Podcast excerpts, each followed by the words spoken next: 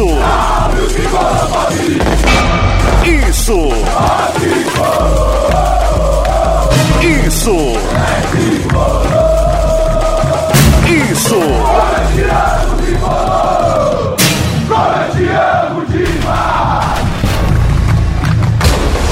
Isso é. Isso é São Paulo.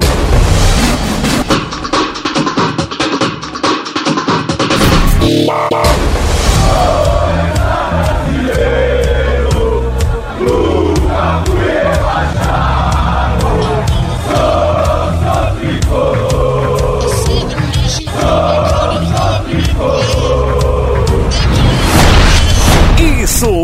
São Paulo.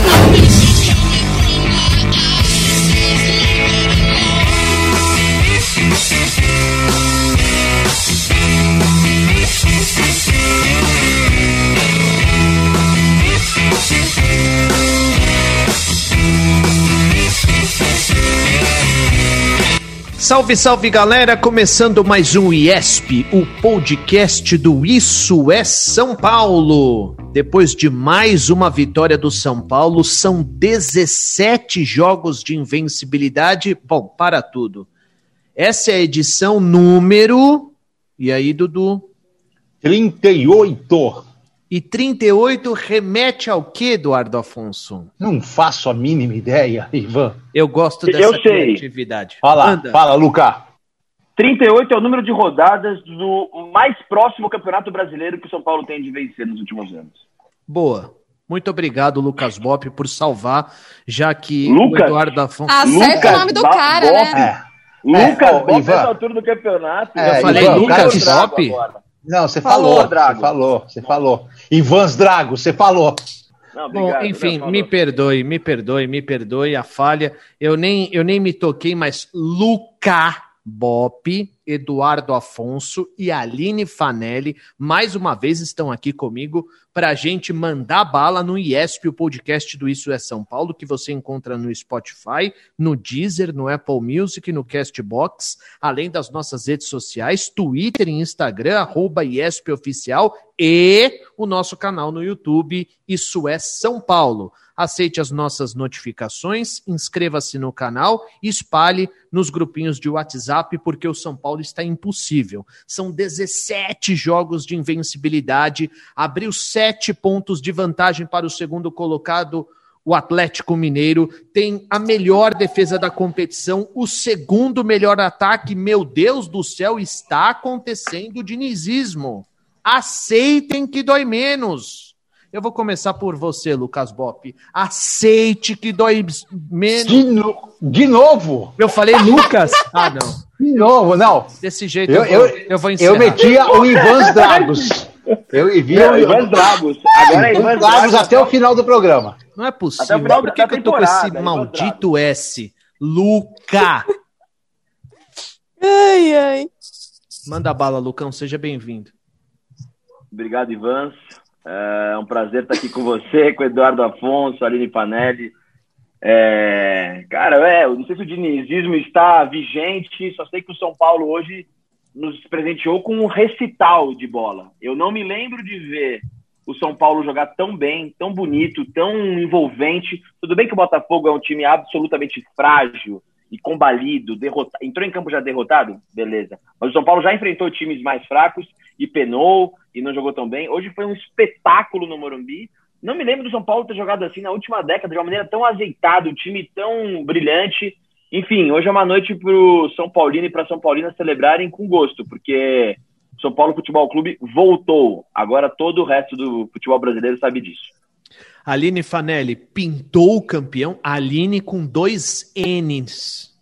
Aline pintou o campeão. Seja bem-vindo. Oi, oi, Ivans, tudo bem? Oi, Edu, Luca. Que trairagem. Hum, muito prazer, um prazer estar aqui com vocês. Olha, é, a gente falou tantas vezes por aqui que esse time não era confiável, né? Esse time mudou de um jeito que. É, e é importante o que o Luca falou. Ah, mas era o Botafogo, vice-lanterna.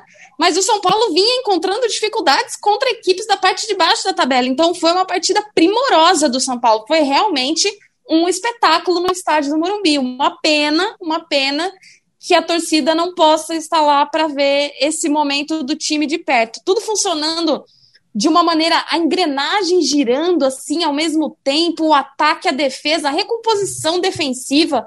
Foi uma coisa assim absurda, o tanto que esse time está correndo, o tanto que esse time está se entregando em recomposição defensiva, tudo bem, foram poucas chegadas, foram, mas o time chegou, só aquela última lá que o Volpe meio que saiu, o gol ficou aberto, que foi um pouco mais confusa já ali no final, mas a recomposição defensiva foi muito bem também. Então eu acho que é, o torcedor do São Paulo até perguntaram pro Luca ali, né? Acho que foi Igor o nome do torcedor, se eu não me engano. Ah, pode falar segue o líder agora ou segue a luta. Aliás, muito bem adotado pelos torcedores o segue a luta do IESP, do Isso é São Paulo. Vamos dar crédito ao nosso podcast. E agora é a hashtag segue o campeonato. Tá muito bem é, encaminhada a campanha do São Paulo e o torcedor não quer se empolgar, tá aquela coisa, né? Se empolga, não se empolga, o que que faz esse meio do caminho, mas o fato é, esse time tá muito bem. Bom, em que pese a incompetência desse humilde apresentador, o nosso elenco ele é realmente muito chique, porque a Aline é com dois N's, Eduardo Afonso, o Afonso é com dois F's. O Luca Bop é mais chique ainda, porque o Luca é com dois C e o Bop é com dois P. Então, é uma coisa chique. O elenco é realmente muito chique, em que pese, repito, é, a incompetência desse humilde apresentador que acabou de chamar o companheiro de Lucas ao invés de Luca. Mas vamos lá, Eduardo Afonso, eu quero uma pitada de realidade. É, é muita euforia mesmo esse momento do São Paulo, ele causa mesmo essa euforia e é justa, ou você entende que muita calma nessa hora, porque esse time ainda pode voltar a oscilar? Tudo bem, Dudu? Seja bem-vindo, meu irmão. Tudo bem, Ivan? Eu estava, enquanto todos falavam, estava pensando também no que, que a gente pode dobrar o seu nome, né? Talvez o, o G, Drago com dois Gs, porque se dobrar o V fica feio. É, o M no final também não. O E D inicial também. É, fica, vamos, vamos dobrar o G, Drago com dois Gs. Acho que você podia, você podia inclusive da comparação com o lutador do rock e ficaria sendo Não, na Ivan verdade- Drago. Na verdade, fala. o Ivan Drago, é, Ah. muita gente me pergunta, pô, o seu nome é por conta do Rock 4, o, o filme do Rock Balboa? Na verdade, eu já expliquei várias vezes. O filme é por sua conta, né? Não se, É. Aliás, eu- o filme e eu, os dois são de 85. Só Ah. que o que, que aconteceu? Na verdade, o perfil, o perfil do personagem foi inspirado em mim. Só isso. Ah, tá. Tá, Só beleza. Com, com zero anos, com, com meses, né? Pataquadas à parte, vamos ao que Vamos lá. interessa, Eduardo Afonso. Vamos lá. Então, Ivan, é muito difícil você falar em euforia por parte da torcida. Ela, ela tem direito a ficar eufórica, porque assim, há quanto tempo a gente não vive um momento desse? Ela não vive um momento desse, de alegria, de poder tripudiar em cima dos, dos rivais, de poder ficar contente várias e várias rodadas. O time marcou 10 gols nos últimos três jogos, sofreu apenas um. É, enfim, é- essa euforia ela, ela- ela é, ela é natural da campanha, não tem como. Mas, ao mesmo tempo, acho que a torcida também tem essa, essa euforia contida, porque ao mesmo, do- da mesma forma que ela não- há muito tempo não fica eufórica, nas poucas vezes que ficou durante esse tempo, teve grandes decepções. Então, acho que o próprio torcedor ainda, mesmo com sete pontos, fosse outro time, fosse outro momento de São Paulo, hoje já teria faixa confeccionada de campeão brasileiro. Ainda não dá, e acho que é prudente que não dê ainda, porque ainda tem muita bola para rolar. É, a vitória contra o Botafogo, é, não tirando os méritos do São Paulo, que acho que tem todos os méritos citados por, pelo Luca, por você e pela Aline, é, o que me deixa assim, é, e até saindo um pouco do tema, porque nosso podcast é direcionado à torcida do São Paulo, mas eu fico muito triste, cara, em ver o Botafogo nessa situação, cara. Porque, assim, sabe, sabe o que, que me deu a impressão aos 25, quando o São Paulo fez 2 a 0 Primeiro, que o jogo já tinha acabado. Segundo, que era um coletivo a partir de então, só que o São Paulo fez um coletivo de alto nível, entendeu? Ele exigiu o máximo do desse coletivo. E terceiro, me lembrou uma fase inicial de Copa do Brasil, quando o São Paulo pega aí um time desconhecido e que ele sabe que vai ganhar, cara. E é assim que me pareceu o jogo. E eu fico muito entriste- entristecido, porque a história do Botafogo ela é gigante, ela é brilhante, ela traz aí no currículo tantas e tantas glórias, tantos e tantos jogadores, E hoje é um amontoado, né? Você vê o Botafogo, eu não conhecia nem o técnico do Botafogo, a maioria dos jogadores você conhece muito pouco, aí você vê o Honda no banco, do tipo, onde eu amarrei meu burro, enfim, cara. E o Botafogo vai cair, cara, inevitável. O Botafogo vai cair. O Botafogo é o pior time do Campeonato Brasileiro. Disparado, pior time. Ele é pior que o Goiás, ele é pior que o Sport, ele é pior que o Vasco, ele é o pior time do Campeonato Brasileiro disparado. E eu fico entristecido, porque eu sou de uma geração que viu o Botafogo ser muito grande ser gigante. E hoje parecia que o São Paulo estava fazendo um jogo de primeira fase de Copa do Brasil em casa. Sabe, PSTE, PSTC lá de Londrina, é, não sei, aquele time que jogou lá de Belém do Pará, que ganhou também de um monte, ou um time de Tocantins, enfim. É, o único senão desse jogo foi isso. Mas aí, cara, vem o que vocês disseram. É, pegou a galinha morta e fez valer a sua superioridade. O São Paulo também podia ter entrado ali numa marcha numa marcha lenta a partir do 2 a 0 com a expulsão, podia ter entrado numa marcha lenta e, tipo, ficado nesses 2 a 0 chato pra cacete a ser. Não, São Paulo foi atrás, duas bolas na trave, até o momento que eu vi, assim, acompanhei os dados, 22 finalizações a gol, a maioria delas com possibilidade, e o Diniz muito inteligente, poupou quem tinha que poupar, deu uma descansada, e eu vou falar mais. Corinthians e Atlético Mineiro, quatro pontos nestes dois jogos, tá excelente pro São Paulo, não importa se for três contra o Atlético e um contra o Corinthians, é melhor ainda. Mas quatro pontos nesses dois jogos está excelente para o São Paulo, na minha opinião. É, se a gente parar para pensar, esses sete pontos de vantagem para o segundo colocado, eles foram adquiridos justamente nos três jogos atrasados que o São Paulo ainda tinha pelo primeiro turno do Campeonato Brasileiro.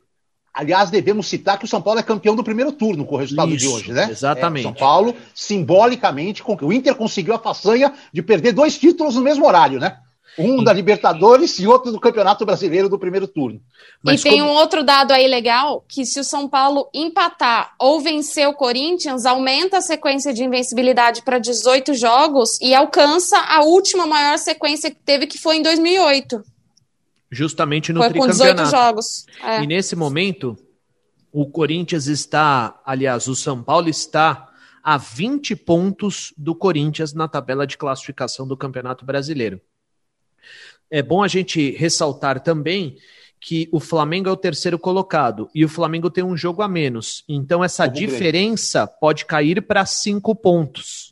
Mas se para der o Flamengo no jogo Grêmio e Flamengo, o resultado é sensacional. É, e, e, é um jogo muito difícil para o Flamengo, porque é contra o Grêmio no sul do país, que sim, é uma equipe sim. em ascensão, embora tenha empatado contra o Santos pela Libertadores, é uma equipe em ascensão. É, é um momento muito importante para o São Paulo. É, o jogo contra o Atlético Mineiro no estádio do Morumbi é importante, mas pro São Paulino, o clássico contra o Corinthians talvez seja. É, não sei nem como é que eu vou denominar essa partida, porque hoje, por exemplo, depois do jogo contra o Botafogo, né, o São Paulo entrou com N jogadores pendurados. Sete titulares começaram, três no banco, dois no banco entraram. Então, e nenhum. E o Diniz também. É, é e, e, e, nenhum é, está suspenso para o clássico, e mais do que isso, o São Paulo ainda ganhou o reforço do Daniel Alves. É bom a gente sempre lembrar que ele terá força máxima, o que tudo indica, até os resultados dos exames para Covid-19. É sempre é, bom a gente lembrar. Bom, o que significa esse clássico contra o Corinthians, Luca? Eu acho que esse clássico contra o Corinthians significa talvez a é, talvez a última último requinte que precisa, talvez, de uma campanha que tende a ser. Já está sendo histórica. Eu acho que assim, o São Paulo nunca jogou tanta bola no Campeonato Brasileiro nessa década. Então, por esse, por esse prisma, já é uma campanha histórica. Quebrar o tabu em Itaquera, depois de quebrar o tabu no, no, no Allianz, daria, conferir um verniz a essa campanha, daria um verniz para essa campanha que eu acho que todo São Paulino e todo São, São Paulina espera, assim seria é, uma, é, um easter egg pro professor São Paulino, sabe? Eu faço uma analogia com o Mário Kart. Sabe quando o cara tá na liderança ali, mas aí ele ganha um cogumelo e ele dá uma turbinadinha? Eu imagino que essa vitória do, do Corinthians seria um cogumelo. Se fosse para resumir em uma palavra. É o espinafre do Popeye. Exatamente, é o espinafre do Popá, exatamente. E assim, Ivan, se você me permite, Ivan, desculpa, claro. É, eu estava aqui vendo a tabela do São Paulo, fazendo uma conta de padaria. 74 pontos basta para ser campeão brasileiro, é, a não ser o Santos ano passado que fez 74 pontos, mas foi fora da curva. São 24 pontos a mais, ou seja, 8 vitórias. Se você quiser negociar mais jogos, 7 vitórias e 3 empates. Eu fiz aqui uma análise rápida. O São Paulo enfrenta o Ceará em casa, o Curitiba em casa. Dois times da parte mais de baixo da tabela, embora o Ceará seja não colocado, é um time ainda que está muito achatado ali. Atlético Goianiense fora, Botafogo fora, Bragantino fora e Atlético Paranaense fora. São seis jogos acessíveis do ponto de vista de time de igual para igual, sem torcida, as coisas se igualam. O São Paulo tem jogado muito bem fora de casa. Acabou de meter 3 a 0 3 a 1 no Bahia, enfim. Jogou 3 a 0 contra o Goiás, a Cachapantes. Então, assim, tem seis jogos absolutamente acessíveis. O São Paulo tem bola para vencer esses seis jogos. E aí depois tem cinco jogos em casa de confronto direto. O São Paulo pode negociar daí. Se empatar três desses jogos, o São Paulo já está muito perto pela pontuação de conquistar. Então, se pensar de uma forma mais pragmática, assim, do tipo assim, perder do Corinthians não, é, nunca é tudo bem, do Atlético Mineiro não tudo bem, mas essa conta continua vigente, mesmo se perder os próximos jogos. O time não pode perder de vista que a calculadora agora joga a favor. Então a tabela do São Paulo ainda é favorável nesse aspecto. Acho que o time não pode perder de vista que dá para negociar alguns pontos, não pode desestabilizar caso perca pontos de Itaquera ou caso perca pontos para o Galo. É, uma coisa que eu acho importante é o seguinte: evidentemente que está todo mundo eufórico na tentativa de ver o São Paulo quebrar o tabu contra o Corinthians em Itaquera, como que, quebrou contra o Palmeiras no Allianz Parque. Mas o mais importante é o São Paulo entender que ele precisa pontuar. Ele está brigando pelo título da sim, competição. Sim. E o título não é quebrar o tabu contra o rival. Então sim. não adianta nada querer se atirar para cima do rival em Itaquera e no final das contas colocar não, tudo, botar tudo a perder. Fala, Dudu. E nem, e nem fazer desse jogo uma decisão, cara. E expor aí os, os nove pendurados a ficarem seis, sete fora contra o Galo. Exato. Entendeu? Exato. Esses talvez. Eu vou falar uma coisa meio absurda aqui. Se eu tivesse que escolher um jogo para ganhar e o outro para perder, eu escolheria ganhar do Galo e perder do Corinthians. Eu não tenho dúvida nenhuma. Não, por mais que a rivalidade seja gigantesca de um lado e quase, quase não exista do outro. Mas é o jogo de seis pontos contra o Galo. Mas tem muita gente não... pensando isso. Tem, muita, tem muito torcedor, eu vi nas redes sociais quando a gente falava de pendurados, que tinha muito torcedor mais preocupado com o jogo do Galo do que com o Corinthians. É isso. Exatamente. E outra coisa, em cima dos, da conta que o Luca fez, não sei se vocês concordam, vai que o São Paulo consegue essas seis vitórias que o Luca citou.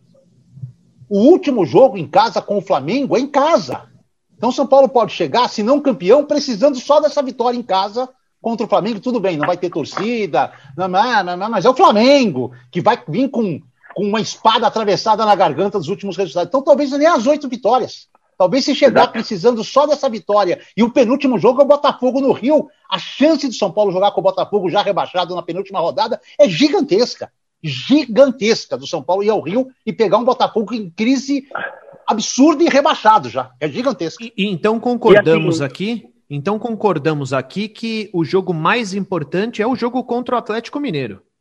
E por outro motivo, Ivan, que também antecede o jogo contra o Grêmio pela Copa do Brasil. E não é legal você levar resultado negativo antes da Copa do Brasil para o espírito da equipe. Tá? Ele vai ter, entre os jogos do Grêmio, um jogo com o Fluminense, que dá para administrar. Se você ganha do Galo, você tem como administrar esse jogo do Fluminense no Maracanã. Fluminense também agora sem o réu, mas a tendência é que venha a ladeira abaixo. Já não é um time confiável. Vem a ladeira abaixo. Então, olha só, olha só que loucura.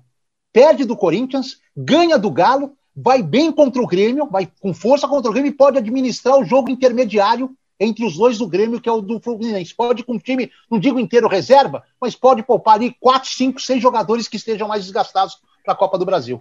É, Lucão, é, a única coisa que eu espero do São Paulo é que ele seja inteligente o suficiente para se adaptar a algumas circunstâncias, o que ele não fez na primeira fase da Libertadores, quando eu citei que o São Paulo precisava ganhar da LDU e não precisava golear a LDU. E foi lá e se atirou para cima da equipe equatoriana e tomou três cocos na cabeça.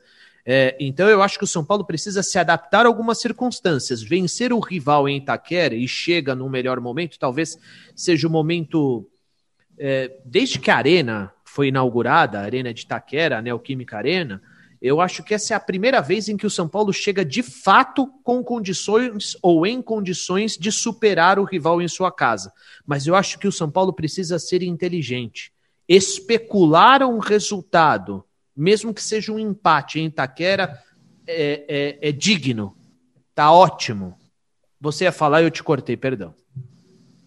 Não, imagina, é, é só para corroborar o que o Edu tá falando, com a pontuação atual, evidente que o Flamengo ainda pode jogar, mas o empate com o Grêmio não é nenhum absurdo, ele continua a sete pontos do São Paulo. Isso quer dizer que o Campeonato do São Paulo acaba na 36 rodada, certo? Porque são duas rodadas que o São Paulo pode perder e o segundo colocado vencer, o São Paulo continua líder. Logo, hoje, a tabela do São Paulo acaba na rodada 36. Estamos na 24, então são 12 jogos. E aí, mais um motivo para o São Paulo pensar com a calculadora e a planilha de Excel aberta, sacou? Então, respondendo a sua pergunta, concordo. O São Paulo tem que saber especular e negociar pontos. Empatar com o Corinthians. Tá lindo de morrer. Falou, um ponto lá. Não deixamos os caras andar na tabela, mantemos ele na, na, na posição medíocre que eles estão hoje, e é isso. É, claro, o time vai chegar completo, né? Talvez perca jogadores para o Galo, mas vamos jogar de 1 a 11 completo. O time mais forte vai estar em campo, assim. Concordo com você. O São Paulo nunca esteve tão forte para o Corinthians. O time do Corinthians é muito é, altos e baixos, mais baixos do que alto. Se ganhar, eu acho que chega gigantesco contra o Atlético. Não sei se vocês viram o Atlético Mineiro contra o Internacional.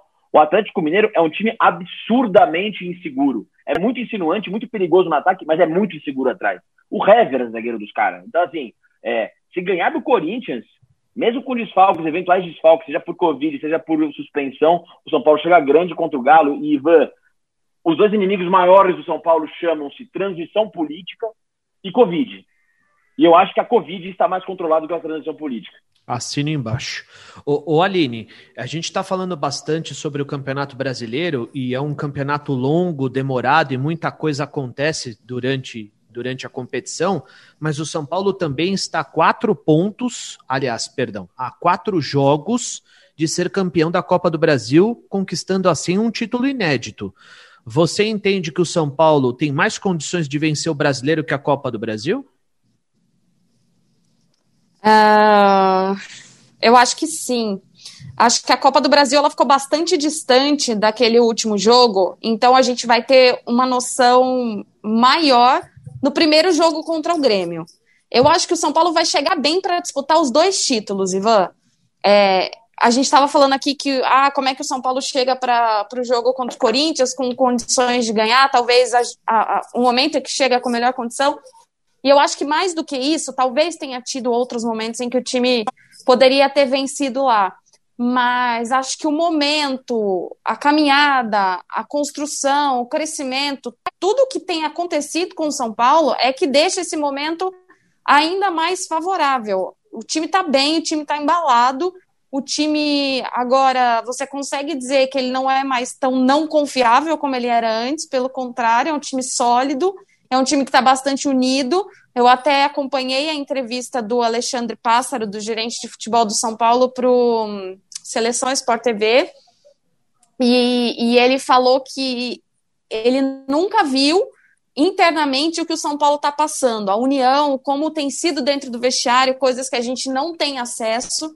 E isso é muito importante. Eu acho que o São Paulo vai chegar muito bem na Copa do Brasil e com condições de disputar título nos dois campeonatos, por essa solidez que está demonstrando. É, essas relações internas são sempre citadas pelo Fernando Diniz nas entrevistas coletivas e, e dá para perceber mesmo essa sinergia entre diretoria, comissão técnica e jogadores, pelo menos nesse momento, o ambiente que foi criado internamente. Bom, a gente está fazendo aqui contas, falando sobre o bom momento do São Paulo. O Eduardo Afonso, São Paulo então não tem mais defeito?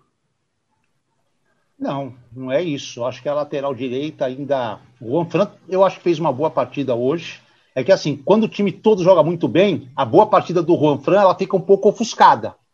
Entendeu? Mas eu acho que ele tem cumprido ali o seu papel, ainda com alguma deficiência ofensiva mas é, o Igor Vinícius entrou bem. Hoje, assim, não tem como a gente falar de defeitos num time que aplica 4 a 0 que mete duas bolas na trave, que finaliza 20 e tantas vezes, que podia ter terminado o jogo com 8 a 0 9 a 0 Então, é, é caçar pelo em ovo. Provavelmente teve algum defeito, mas a gente não pode ficar citando isso. A gente tem que deixar Lado o torcedor... direito. É, pode, tem que deixar o torcedor viver esse momento, né? Eu lembro de um repórter que estava começando a carreira dele, É, é, o era o Ivan, era o Ivan, não, certeza. Cara, eu tava começando a carreira dele, e aí a gente foi, foi fazer um jogo, ele tava começando, né? A gente foi fazer um jogo São Paulo e União São João, Campeonato Brasileiro. Foi 6 a 1 pro São Paulo. E aí se reporta aquela, aquele afã, aquela empolgação de querer aparecer, de querer mostrar, não é aparecer no sentido de aparecido, de querer mostrar serviço, né? Aquela. Eu também já comecei, eu também queria fazer a mesma coisa. Foi para a entrevista com o Murici, se acha que era o Murici, mas tenho quase certeza que era. E em vez de falar dos seis gols, perguntou do gol tomado contra o União São João. Mas tomou uma bordoada. Que isso, cara? Num placar de 6 a 1 né, Ivan? É, num placar de 6 a 1 não tem como falar de defeito, de você buscar lá o gol tomado para abrir a coletiva. Você vai falar lá na 15 resposta, pô, Munici, já falamos 14 respostas boas, agora, putz, podia ter evitado aquele gol. Aí talvez o Murici até assimilasse melhor aquela pergunta. Mas na primeira, logo de cá, abrindo a coletiva no 6 a 1 então é isso, cara. Num, num, num 4 a 0 que podia ter sido 8, não tem aspecto negativo para falar. Acho que o São Paulo tem que tomar cuidado fora de campo. Tá? É uma semana importante. Aliás, Dudu, aliás, Dudu, primeiro assim. é, não, não, eu vou. Calma, eleição, calma, calma. Do geral. Sim, tá. sim. Eu vou te perguntar, eu vou recorrer à sua experiência.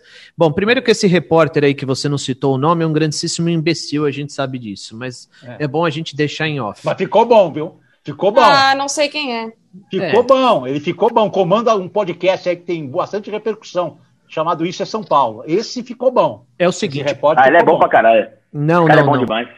É o seguinte, prestem atenção. Eu vou colocar a galera que participa nas redes sociais e que faz as perguntas e, e vocês vão responder de uma maneira objetiva, mas antes eu vou recorrer à sua experiência, Eduardo porque nesse final de semana nós vamos, nós não, né? O São Paulo vai passar por eleição para presidente, né? Roberto Natel e Júlio Casares estão concorrendo. O Casares é o grande favorito a ser eleito presidente do São Paulo pelos próximos três anos. E nessa semana nós tivemos a informação de que o Murici Ramalho deixou a televisão e caso o Casares vença a eleição, ele vai assumir o futebol do São Paulo. E você é, conhece bastante o Murici talvez de nós aqui, talvez não, com certeza de nós todos aqui, você é o que mais conhece o Murici Ramalho. E eu tenho certeza que o Murici vai conversar com o Júlio Casares de alguma forma, não sei se você pensa da mesma forma, Dudu, para que essa transição aconteça da melhor maneira possível. Talvez o Murici até peça para não fazer absolutamente nada até a conclusão da temporada, porque ele sabe exatamente é, é, o que essas situações significam ou podem causar no ambiente. O que é que você pensa a respeito disso e da volta do Murici, Eduardo? Bem, a volta do Murici eu só posso comemorar. É, foi uma luta para ele voltar, não foi uma coisa, uma decisão fácil. Ele teve que discordar da família dele, que via a família dele, por mais que goste do São Paulo, gosta muito mais do Murici da saúde do Murici do que do São Paulo, isso não há dúvida nenhuma. É, e a família tem medo, não é que tinha, tem medo que o Murici volte a ter problemas de saúde. Mas a promessa é que o Murici, primeiro, vai ser um coordenador e efetivo muito no CT e pouco fora do CT. Não vai viajar, tanto que eu tenho quase certeza que o Milton Cruz também será reconduzido ao cargo como braço direito do Murici e será o cara que vai representar o Murici nas viagens, que vai ser o olheiro, como sempre foi, do Murici Ramalho no grupo. Aliás, aí, o Edu aí, falou isso semana passada, que em quem ouviu o IESP semana passada é já sabia de algumas Não, coisas e, antes. É, e o projeto era bem maior, né? É, quem furou esse projeto é o atual técnico do Flamengo, né? Porque ele também estava inserido num processo que de um quarteto que voltaria ao São Paulo, ele também estava inserido. Bem, e seria difícil inseri-lo agora, Quem até foi bom ter ido para o Flamengo. É, gente que, que, trabalhou com o Murici na comissão técnica e tudo mais, gente que, que talvez não venha pela não vinda do, do, do, do entendi, Rogério. Entendi. Tá? Então, eu acho o seguinte: aí já não é nem uma, um achismo, aí já é uma informação. O Murici sim estará assumindo a sua coordenação de futebol em 1 de janeiro, independentemente da situação de São Paulo, porque o Murici entende que essa transição tem que passar por ele e não pela política do clube. Porque se passar pela política do clube, ela vai ser conturbada. Porque o Raí e o Pássaro são homens essencialmente do Leco. São homens do Leco. E se ficar a decisão politicamente falando, a transição política, o júri tocar, essa decisão sai do gramado e passa a ser política. E quando passa a ser política, ameaça o gramado. Então o Murici vai assumir no dia primeiro o seu cargo e, tranquilamente, se inserindo aos poucos, sem tirar a autoridade do Raí, principalmente, vai se colocar e ficar por dentro do que está acontecendo. Até porque não dá para esperar terminar o campeonato, porque logo depois já começa um outro campeonato. Não vai ter período de férias. Já começa o Campeonato Paulista na sequência. Então Entendi. não dá para você parar na última rodada do brasileiro, dar um adeus para todo mundo, botar uma outra equipe e achar que vai começar. Ela, a transição tem que ser assim. Mas sabe o que mais me preocupa? Não é a transição política, a eleição que já está definida, que será com vitória do Júlio Casares. É, é o que já, a gente já ouve de possibilidades. Então, essa semana eu estou de férias. Eu já recebi informação: ah, o São Paulo vai trazer o Vinha. Ah, o São Paulo está interessado no Nico Lopes. Ah, estão falando em jogadores caríssimos caros. E os candidatos, inclusive o Júlio, que será o novo presidente, não terão dinheiro. Ele já disse: nós não teremos dinheiro. Ou a gente se desfaz de alguns para trazer outros, ou a gente não tem dinheiro para contratar. Mais do que falar em Vinha, Nico Lopes, lista de 90 contratações que todo ano tem no São Paulo e que nunca acontece, talvez seja melhor pensar: dá para manter esse elenco durante o ano de 2021? Isso. Dá para manter, talvez, uma contratação Isso. extremamente necessária, uma, uma contratação que o jogador que falta. Será que o Nico Lopes acrescenta alguma coisa ao São Paulo nesse momento? Será que ele não tira? Falaram do Ganso. O que, que o Ganso faria no São Paulo hoje? Seria reserva do Igor Gomes? O que, que o Ganso fez nos últimos anos, nos últimos meses, para pleitear vir ao São Paulo e pleitear ser titular desse time do São Paulo? O Vinha, com todo respeito, tem feito até um bom, mas o Vinha tem 25 jogos bons nos últimos 30 anos. Ele jogou 25 partidas boas. Não dá para você gastar, só se for contratação custo zero. Me preocupa que essa empolgação da nova diretoria e da torcida com a nova diretoria comece a suscitar nomes que nós sabemos que o São Paulo não tem condições de contratar. Concordo plenamente. Vamos lá, de maneira objetiva. Aline, Will Zucchi participa aqui e fala sobre o Hernanes, elogia bastante. Se você tem alguma informação que o Hernanes extra-campo está bem amando novamente e por isso está mais animado para permanecer no futebol, enfim, ele que teve alguns problemas particulares. Olha, eu não tenho nenhuma informação, até se o Edu ou você tiver, vocês podem falar, mas o Hernanes é um cara muito profissional. E a partir do momento que ele sentou com a diretoria, que ele decidiu ficar no São Paulo e que ele conseguiu retomar um pouco da confiança, fez gol semana passada, tá fazendo gol agora, é, as coisas começam a melhorar. Então, pelo que a gente acompanha, tá tudo certo com o Hernanes. Luca, o Kelvin pergunta se o Luciano hoje é, tomasse o terceiro cartão amarelo, ele faria mais falta contra o Corinthians ou contra o Atlético Mineiro? Acho que ele faria mais falta contra o. Puta, pergunta boa. Acho que ele Puta, difícil. São dois times muito diferentes, né? O Corinthians fica muito mais fechado na defesa. Eu acho que ele faria mais falta contra o Corinthians. Porque o. É, a gente vai, precisar, vai ter pouca chance, talvez, contra o Corinthians, um time muito fechado e o Luciano tem sido letal. Então, contra o Galo, acho que vai ter mais chance, dá pra jogar com o Pablo. Nunca pensei que eu fosse falar isso em voz alta. Eduardo Afonso, Aparecido Oi. Célio. É, você tem alguma informação? O que, que você acha sobre o Rodrigo Caetano? diretor executivo que hoje está no Inter? Então, é, um abraço aparecido. É, é, o São Paulo aí tem uma lista de seis nomes, que talvez todos mais ou menos com esse perfil do Rodrigo Caetano, né? O, o diretor executivo remunerado. Rodrigo é muito experiente, cara. Eu, eu assim, eu gosto. Eu gosto. Se for para escolher um diretor executivo remunerado, ele eu acho que é um dos nomes bons do mercado, né? É, é, e ele assim, um cara de fácil, fácil relacionamento. Por exemplo, ele não teria nenhum problema em ter o Murici ao lado dele. Não é um cara que. Tipo assim, um cara que eu acho que não seria bom seria o, o, o do Palmeiras, que saiu agora, foi, pro, foi, foi o Alexandre o Matos. Porque acho que ele aí brilha tanto quanto o Rodrigo é mais na dele, entendeu?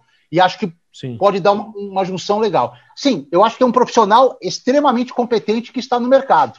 Só não sei se é necessário, com o Murici lá, você trazer um gerente executivo. Para falar a verdade, se eu fosse o São Paulo unido, é utopicamente falando, eu colocaria Murici e Marco Aurélio no departamento de futebol e deixava ver o que acontecia. Mas, ô Ivan, Diga. só para complementar esse finalzinho do Edu, é, na entrevista que o Casares deu para a gente aqui na Band News FM, ele falou que é, o organograma do departamento de futebol dele são três caras o diretor executivo para contratação, para negociação, o coordenador técnico, que seria o Murici, e um diretor executivo para base. Ele citou um profissional que vai ficar responsável por olhar a base e se aproxima, aproximando ainda mais a base da equipe profissional. Isso era o que ele que tinha não falado. é o Caetano, com certeza, né? Sim. Que o Caetano É. não poderia fazer isso. Muito bem, e para finalizar aqui, o Anderson Martins pergunta se o São Paulo tem Opa. fôlego para. Opa, Voltou? zagueiro? É. É um homônimo. Esse é outro. Aquele, Ah. aquele, Ah, aquele, aquele tá no, tá no Bahia. E, o aliás, Bahia que perdeu por ofensa e justiça É. e se complicou. Zagueiraço, zagueiraço. Vocês acham que o São Paulo tem fôlego para as duas competições, Brasileira e Copa do Brasil? Rapidinho que vai finalizar. Sim. Sim. Sim, e acho que hoje o brasileiro está mais fácil que a Copa do Brasil. Show de bola. Bom, galerinha, é isso. Lucão, muito obrigado pela participação. Foi um prazer. E como é que é o slogan mesmo? Segue a, segue Segue a luta. luta? Segue a luta? Segue a É luta. isso? Segue a luta, segue a luta. Se- Segue a luta, Segue a eu queria luta. só mandar, mandar um abraço para dois camaradas que estavam falando antes de entrar. Murilo Aquino e Rafael Anderi. Murilo Aquino, meu cunhado, e Rafael Anderi, dois São Paulinos da maior estife. Foi um prazer estar com vocês mais uma vez. Segue Boa. Vamos lá. Aline Fanelli, suas considerações Eu. finais, muito obrigado. Segue a luta e segue o campeonato. Só queria acrescentar que tem muita gente que toda vez que a gente coloca a escalação fala, e o Rojas? Gente, é o seguinte, o Rojas foi relacionado aquela vez, não é porque ele ia ser relacionado sempre. Ele ainda está no processo de voltar, de condicionamento físico, mas o Diniz entendeu que ele precisava do calor do jogo, da viagem, da concentração, para também retomar um psicológico. Então, Sim. calma. Ele está no processo ainda, entendeu? Vamos, vamos acompanhando aí. Mas é isso, Ivan. Valeu. A gente segue é, com as informações do São Paulo. Aliás, tem uma bem legal aqui, só para fechar, ó. 93 gols na temporada, 46 nos últimos 20 jogos. Perfil que colocou isso foi o Série A em números. Show de bola. Muito obrigado, Alinoca. Eduardo Afonso, Valeu. suas considerações finais, muito obrigado. Então, eu queria ter feito essa, esse reconhecimento no último podcast, não fiz, então fiquei com isso na cabeça e vou fazer agora. Nós sabemos o quanto foi difícil para a Comissão Médica do São Paulo nos últimos dois anos, 2018 e 2019. Doutor Sanches, que eu conheço há 25 anos, foi taxado de incompetente, e a gente sabe muito bem que hoje o processo, tudo que aconteceu no São Paulo era culpa do departamento médico, sendo que depois que o departamento médico libera, passa por mais dois departamentos para ficar à disposição do técnico. Mas criou-se a culpa do departamento médico.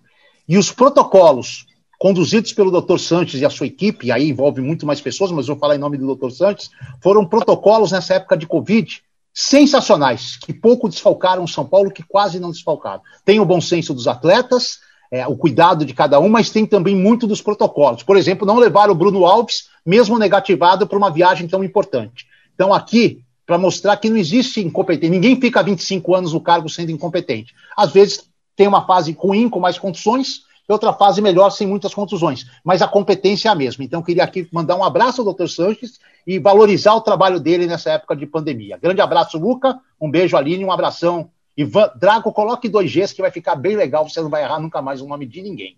Show de Pô, bola. só um parêntese, só um parêntese. Eu amo a relação Fernando Diniz e Luciano. Eu fiquei, acho que uns cinco minutos gargalhando com esses dois. Eu tive uma crise na transmissão. Eu adoro vê-los.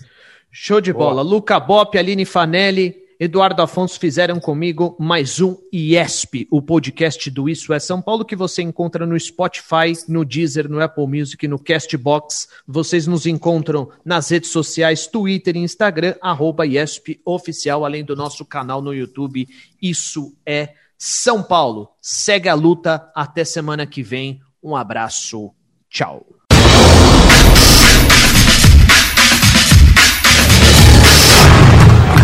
Isso! Isso! Isso! Isso!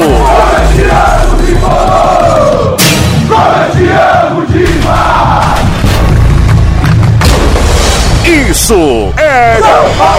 Isso é São Paulo!